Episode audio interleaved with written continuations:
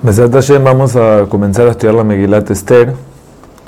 Eh, sabemos que la Megilat Esther todo el cuento sucede en los 70 años que hay entre la destrucción del primer Betamikdash a la construcción del segundo Betamikdash.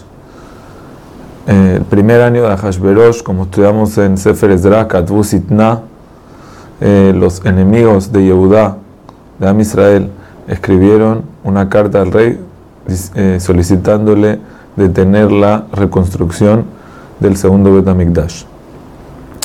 Por ende,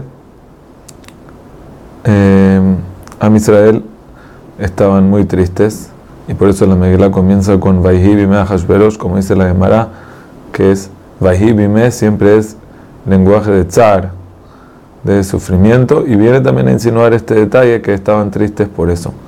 Y como dice el Gaón de Vilna, el cuento de la Megilá tiene varios mensajes y varios entornos, como vamos a ver.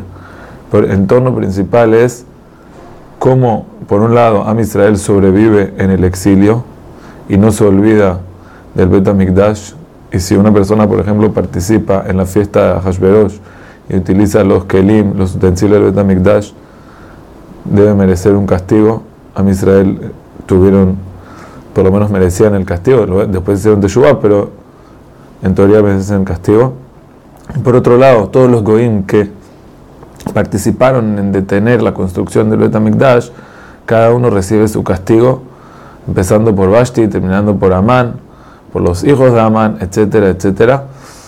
Y la idea es de que hay en este mundo una pelea antigua entre el bien y el mal, entre las fuerzas del bien, entre la Kedushá y la Tum'ah, y los goim estos que son de la tumba quieren detener el Betamikdash, que es el lugar donde la Kedusha baja al mundo. Y ese es el y así como todo el Tanaj nos habla de este tema de cómo hacer para adelantar el bien, y el Tanaj es un libro que nos viene a educar, entonces también la Megillat Esther viene con este mensaje.